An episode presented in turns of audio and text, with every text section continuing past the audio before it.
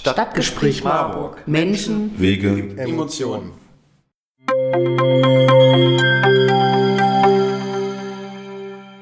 Hello, we salute you to this podcast. Today, we want to talk about the important topic of women running for president in the United States of America. It is going to be wonderful and fantastic. Thank you very much for your attention. You all know Kamala Harris, and even though she can be nasty, it is remarkable that she has managed to get so far. In diesem Sinne begrüßen wir euch herzlich zu unserem Podcast. Wir sind Julia und Luisa und studieren an der Philipps-Universität in Marburg. Ich studiere Politikwissenschaft und Luisa studiert Jura und macht den Master in Medien und kulturelle Praxis. Ihr habt schon gehört, unseren speziellen Gast Donald Trump. Leibhaftig. Er hat es gesagt, wir reden über Präsidentschaftskandidatinnen in Amerika. Wir wollen im Rahmen eines Interviews mit ihm drei Fragen klären. Wieso sind Frauen in der amerikanischen Politik im Jahr 2021 unterrepräsentiert? Welche Stereotypen beeinflussen Frauen in der Politik? Und welche Inhalte verändern sich durch die Politik, wenn Frauen einen größeren Einfluss auf die US-Politik nehmen würden? Das Thema ist besonders jetzt interessant, weil wir uns in Zeiten einer Umbruchstimmung und eines Wendepunktes befinden. Jetzt, wo Kamala Harris als erste Frau in der Rolle der Vizekandidatin aufgestellt ist, wurde das Potenzial für mehr Frauen in der Politik in Amerika geschaffen. Wir geben zunächst einen Überblick über weibliche Repräsentation in der amerikanischen Politik und geben einen Rückblick. Anschließend ergründen wir, weshalb in den USA im Vergleich zu anderen Staaten Frauen eine relativ geringe Rolle spielen. Schließlich stellen wir Überlegungen an, welche Veränderungen eine höhere Frauenquote in der Politik mit sich bringen kann, was durchaus in den folgenden Jahren auch in den USA passieren könnte.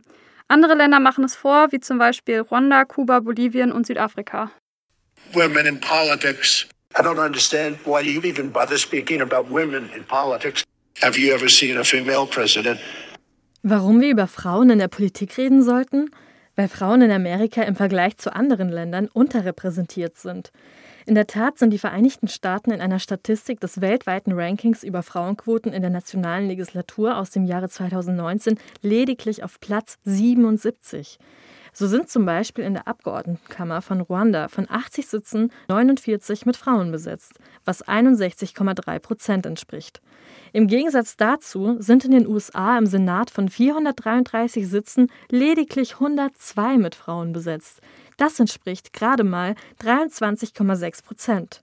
Es ist seltsam, dass wir überhaupt darüber diskutieren müssen, ob Amerika bereit ist für eine Präsidentin.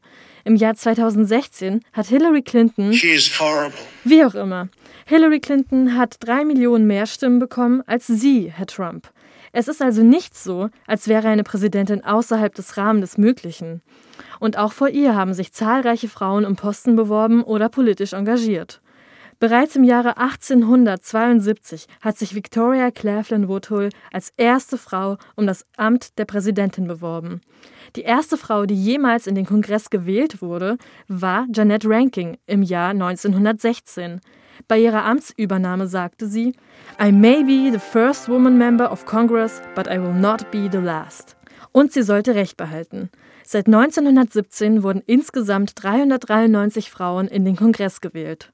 Im Jahr 1964 wurde Margaret Chase Smith sogar als erste Frau von den Republikanern für das Amt der Präsidentin nominiert, zog sich aber selbst aus dem Rennen zurück. Insgesamt haben über 200 Frauen versucht, das höchste Amt Amerikas zu erringen. Mit einem Rekordhoch in diesem Jahr, also 2021, haben sich sogar sechs demokratische Frauen beworben. In den Halbzeitswahlen vor drei Jahren, im Jahr 2018, wurden mit 23,5 Prozent mehr Frauen als jemals zuvor ins US-Repräsentantenhaus gewählt.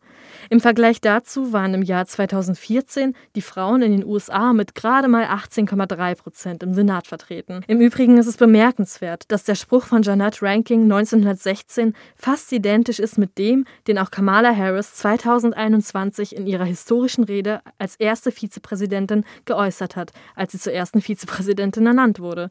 Sie sagte, I may be the first woman to hold this office, but I won't be the last. Man darf also gespannt sein, ob auch sie nicht als Vorbild für weitere Frauen im Amt dienen wird. Ich verstehe Ihre Einstellung, Herr Trump, und leider muss man zustimmen, dass viele AmerikanerInnen Zweifel daran haben, eine Frau als Präsidentin zu sehen.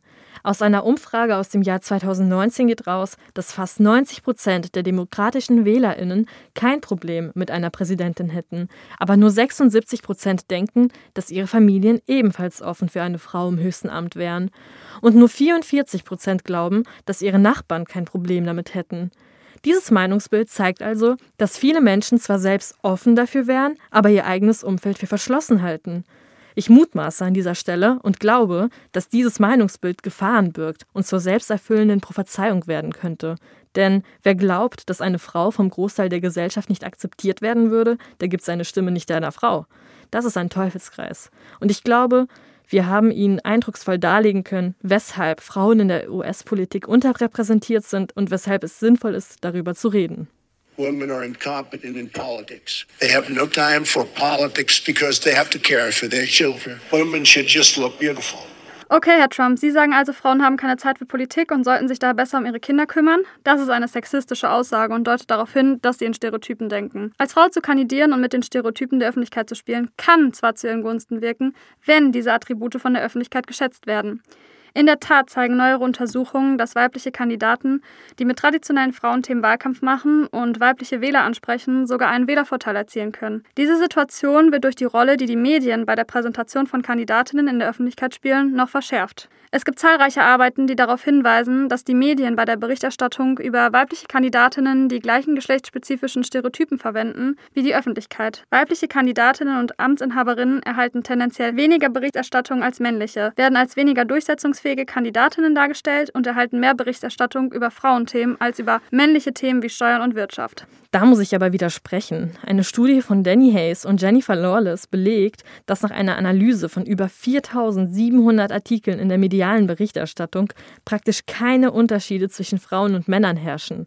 Es ist also falsch zu sagen, dass weibliche Kandidatinnen als mitfühlender und ehrlicher gelten und Männer als bessere Entscheidungsträger und stärkere Führungspersönlichkeiten porträtiert Es wird bei Frauen schlichtweg ausreichend auf den Inhalt eingegangen und nicht, wie Stereotypen vermitteln, mehr auf ihre Optik und Emotionen. Das bedeutet, es gibt keine Nachteile für Frauen in der medialen Berichterstattung. Daran sieht man wieder, dass selbst die Forschung sich in solchen Punkten nicht einig ist und es weiterhin zu untersuchen gilt, ob die Medienberichterstattung sich zwischen weiblichen und männlichen Kandidatinnen unterscheidet. Kommen wir zunächst auf die von Ihnen, Herr Trump, angesprochenen Stereotypen zurück. Dolan führte eine Zwei-Wellen-Panel-Umfrage durch, die speziell zur Untersuchung von Geschlechtsstereotypen entwickelt wurde. Diese wurde mit einer national repräsentativen Stichprobe von US-Erwachsenen während der Zwischenwahlen im Jahr 2010 ausgeführt. Dabei sollte die Hypothese empirisch untersucht werden, ob weibliche Kandidatinnen und Amtsinhaberinnen tatsächlich ihren Geschlechtsstereotypen unterliegen und im Allgemeinen als mitfühlender, ausdrucksstärker und ehrlicher angesehen werden. Schaut man auf die Auswertung und Bewertung der weiblichen Kandidaten der Demokraten für das Repräsentantenhaus, so zeigt sich, dass Stereotypen so gut wie keinen Einfluss auf die Bewertung der politischen Fähigkeiten und Eigenschaften der weiblichen Kandidaten haben. Betrachtet man die Bewertung der republikanischen Kandidaten für das Repräsentantenhaus, so zeigt sich ein ähnliches Muster wie bei den Bewertungen der demokratischen Frauen. Das bedeutet, dass Frauen kaum einen Schaden noch einen Nutzen aus dem stereotypischen Denken der Wähler erhalten. Die Arbeit von Dolan liefert also keinen Beleg für die Annahme von Ihnen, Herr Trump, dass es einen direkten Einfluss von Geschlechtsstereotypen auf die Bewertung oder Stimmabgabe für weibliche Kandidatinnen gibt. It does not matter if a female ever becomes a president. Politics will not change. There is no difference in the political discourse. Es soll keine Rolle spielen, ob eine Frau oder ein Mann das höchste Amt des Landes einnimmt, weil kein Unterschied im politischen Diskurs herrscht? Das sind Fake News. Schließlich gibt es zahlreiche Studien, welche belegen, dass weibliche Kongresskandidatinnen in Amerika andere Themenschwerpunkte als Männer haben. Eine Statistik aus dem Jahr 2018 sagt aus, dass Frauen sich wesentlich häufiger mit Themen wie Bildung, Klimawandel oder Mindestlohn beschäftigen. Beim Thema Bildung sind es zum Beispiel 66 Prozent der Frauen und nur 51 Prozent der Männer. Und den Klimawandel diskutieren 52 Prozent der Frauen im Vergleich zu nur 42 Prozent der Männer. Und auch beim Thema Mindestlohn gibt es einen deutlichen Unterschied. 37 Prozent der Frauen finden das Thema wichtig und im Vergleich dazu sind es nur 25 Prozent bei den Männern. Und auch sogenannte Frauenthemen wie Gleichberechtigung der Geschlechter oder Abtreibung und auch, ob es im Gefängnis Tampons geben sollte, werden adressiert, wenn Frauen vertreten sind. Wir merken also, dass Frauen deutlich humanitärere Themen ansprechen als Männer. Hingegen analysiert eine Studie von Dolan aus dem Jahr 2005 ebenfalls die Priorisierung von Themen von weiblichen und männlichen Kandidatinnen im Kongress in den Jahren 2000 und 2002.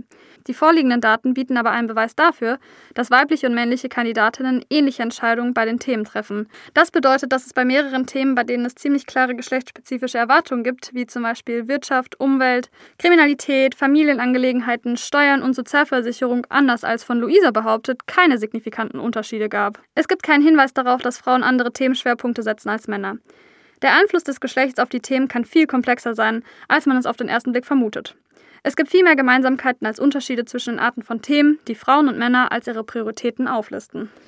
Da muss ich aber zum Teil widersprechen. Eine Studie von Sarah Ancia und Christopher Barry aus dem Jahr 2011 hat herausgefunden, dass weibliche Abgeordnete innerhalb ihrer Bezirke 9% mehr Bundesausgaben für ihre Wählerschaft und ihre inhaltlichen Schwerpunkte einbringen als ihre männlichen Kollegen.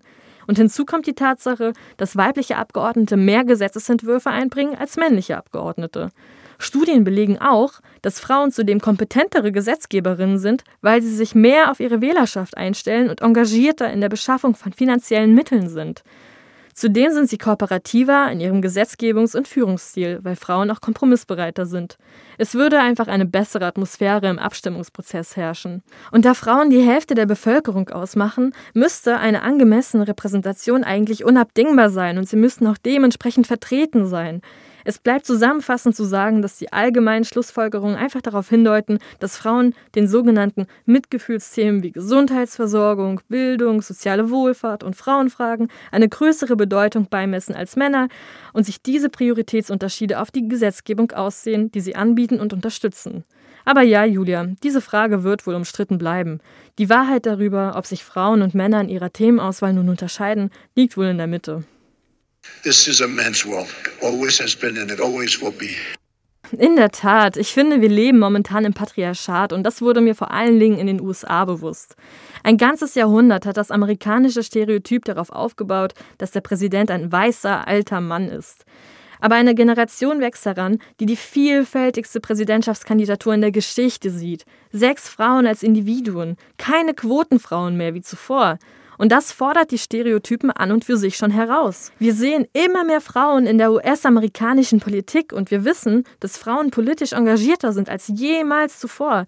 Und Frauen der Jahrhundertwende, insbesondere farbige Frauen, sind führend und werden auch nicht aufhören, sich zu engagieren. Und dies könnte mehr Frauen dazu bewegen, sich politisch zu engagieren und in den folgenden Jahren könnten sich tatsächlich mehr Frauen in ein Amt wählen lassen. Aber auch Männer sollten einen Teil dazu beitragen, damit Frauen besser repräsentiert sind. Natürlich kann man nicht pauschalisieren, aber in der Tat gibt es das Phänomen des Imposter-Syndroms, mit dem einige Frauen, so zum Beispiel auch Michelle Obama, zu kämpfen haben. Postrip, what is that? Gut, dass Sie fragen. Das Imposter-Syndrom heißt auf Deutsch das Hochstapler-Syndrom. Das ist ein psychologisches Phänomen, bei dem Betroffene, besonders Minderheiten wie Frauen oder People of Color, große Selbstzweifel an ihren eigenen Fähigkeiten, Leistungen und Erfolgen haben und diese Erfolge nicht internalisieren können, egal wie qualifiziert sie sind und welche Leistungen sie bisher erbracht haben. Es gab unterschiedliche Studien, beispielsweise von Jennifer Lawless im Jahr 2001 sowie nochmal im Jahr 2011, die entsprechende Ergebnisse gezeigt haben. Und zwar schätzen Männer ihre eigene Kompetenz um 60 Prozent höher ein, sehr qualifiziert zu sein, während Frauen sich doppelt so häufig als nicht qualifiziert einschätzen. Diese Selbsteinschätzung hindert Frauen daran, es überhaupt zu versuchen. Wir sehen also, es ist ein systematisches Problem, welches schon in College-Zeiten beginnt. Unter den 13- bis 25-Jährigen haben 48 Prozent der männlichen Befragten angegeben, jemals über eine Kandidatur nachgedacht zu haben, während es bei den weiblichen Befragten lediglich 35 Prozent waren. Selbst die ehemalige First Lady Michelle Obama hat in zahlreichen Interviews darüber berichtet, dass sie mit dem Imposter-Syndrom zu kämpfen hatte. Die amerikanische Bevölkerung scheint einen begrenzten Vorstellungshorizont darüber zu haben, wenn es um Frauen im Amt der Präsidentin geht. Und aus diesem Grund wäre es hilfreich für Frauen, wenn Männer einer Partei die Frauen unterstützen würden und sich selbst vielleicht mal das ein oder andere Mal zurücknehmen würden, um Frauen eine Chance zu geben. Eine Studie von Sarah Ancia und Christopher Barry hat herausgefunden, wenn ein Staat eine Frau zur Senatorin oder Gouverneurin wählt, kandidieren im folgenden Wahlzyklus durchschnittlich sieben weitere Frauen für die Landesregierung. Regierung. Da Kamala Harris nun Vizepräsidentin ist, wird sie dazu beitragen, andere Frauen zu inspirieren, in Zukunft um ein Amt zu kandidieren. Je mehr Frauen in die Regierung einziehen, desto normaler wird ihre Repräsentation werden. Fassen wir noch einmal zusammen. Viele könnten sich eine Frau als Präsidentin vorstellen, aber wählen keine Frau, da sie davon ausgehen, dass ihr Umfeld nicht offen dafür wäre. Dabei wird es jedoch höchste Zeit dafür, da in anderen Ländern die Frauenquote in politischen Ämtern deutlich höher ist als in Amerika. Die Forschung zeigt klar, dass die Öffentlichkeit weibliche Kandidatinnen oft durch die Linse von Geschlechtsstereotypen sieht. Weibliche Kandidaten gelten als mitfühlender und ehrlicher als Männer, während Männer als stärkere Führungspersönlichkeiten und bessere Entscheidungsträger angesehen werden. Diese Stereotypen haben aber dennoch keinerlei Einfluss auf die Beurteilung der Wähler von Fähigkeiten sowie Eigenschaften weiblicher Kandidatinnen. In Bezug auf Themen neigt die Öffentlichkeit dazu, Frauen als liberaler als Männer zu sehen, die sich mehr für Frauen, Kinder, Bildung, Klima und Gesundheit interessieren und sich weniger auf Themen wie Unternehmen, Wirtschaft und Außenpolitik konzentrieren. Ob und wie sich Frauen und Männer in ihren Themen jedoch tatsächlich unterscheiden, ist in der Forschung umstritten. Dennoch zollen Frauen insgesamt keinen Tribut für ihre Stereotypen. Als Frau zu kandidieren und mit den Stereotypen der Öffentlichkeit zu spielen, kann sogar zu ihren Gunsten wirken, wenn diese Attribute von der Öffentlichkeit geschätzt werden. Die Fragen rund um das Geschlecht der Kandidatinnen und geschlechtsspezifische Erwägungen in der amerikanischen Politik sind nach wie vor von zentraler Bedeutung. Daher ist es notwendig, sich mit den Auswirkungen auf die Unterrepräsentation von Frauen in der amerikanischen Politik zu befassen. Dieser Podcast sollte eine Anregung für die Öffentlichkeit sein, mehr Frauen in Wahlämtern unter verschiedenen Umständen zu unterstützen. Schließlich ist es so, dass es wenige Frauen im Amt gibt, weil es wenige Frauen im Amt gibt. Und wenn sich das Blatt erst einmal wendet und die ersten Frauen ins Amt gewählt werden, dann trauen sich immer mehr Frauen zu kandidieren und es kann damit gerechnet werden, dass immer mehr Frauen aufgestellt werden. Dieser Trend zeichnet sich deutlich ab und nun befinden wir uns in der Tat an einem Wendepunkt. Im Januar 2021 wurde Kamala Harris zur ersten Vizepräsidentin. Kürzlich wurde im März 2021 Deb Haaland die erste indigene US-Innenministerin, was ebenfalls als historische Entscheidung gewertet wird. Laut dem demokratischen Mehrheitsführer im Senat, Chuck Schumer, wird diese Entscheidung als gigantischer Schritt vorwärts in Richtung einer Regierung, die den ganzen Reichtum und die volle Diversität des Landes repräsentiert, gewertet. Sag mal, Luisa, wie würde man eigentlich den Ehemann einer weiblichen Präsidentin nennen? Gute Frage. Es ist ohnehin bezeichnend für eine Nation, dass sie den Begriff First Lady als Ehefrau eines Präsidenten etabliert haben, aber es kein eindeutiges männliches Pendant dazu gibt. Einfach, weil es bis dato keinen Bedarf gab. Es finden sich die Bezeichnungen First Gentleman und First Spouse. First Spouse wurde der Mann von Hillary Clinton bei ihrer letzten Bewerbung für die Präsidentschaftswahlen im Jahr 2016 genannt. Es wäre in dem Fall dann ihr Ehemann Bill Clinton. Kamala Harris Ehemann Douglas Emhoff wird jedenfalls als Second Gentleman bezeichnet. Und auch das ist schon eine Premiere. Vermutlich First Gentleman also. Es bleibt uns die Hoffnung, dass es in Zukunft einen allerersten First Gentleman geben wird.